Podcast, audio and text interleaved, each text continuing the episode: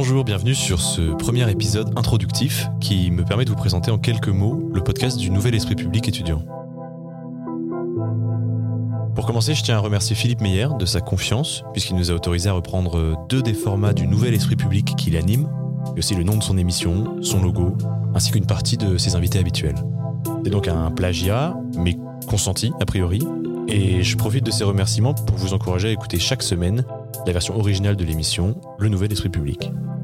Cet été, vous aurez donc l'occasion de retrouver deux contenus différents. Un premier format thématique, composé de discussions qui permettent d'étudier des sujets historiques, politiques, d'actualité, aux côtés d'invités qu'on aura trouvés éclairants sur la question.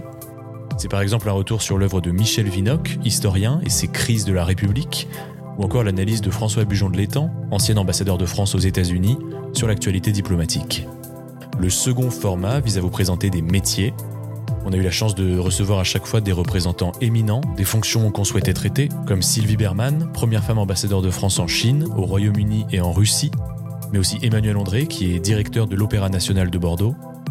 À travers ce format, vous pourrez vous familiariser avec certaines fonctions, apprendre en quoi ça consiste, par exemple, de gérer le budget d'un opéra et sa programmation, ou encore ce qu'est le quotidien d'un diplomate en poste. Voilà donc pour nos formats, ça a été un plaisir immense d'enregistrer ces émissions. Je remercie tous les intervenants qui m'ont accompagné, les professionnels qui sont intervenus, mais aussi les étudiants et étudiantes qui se sont investis dans ces entretiens. Merci encore et bonne écoute.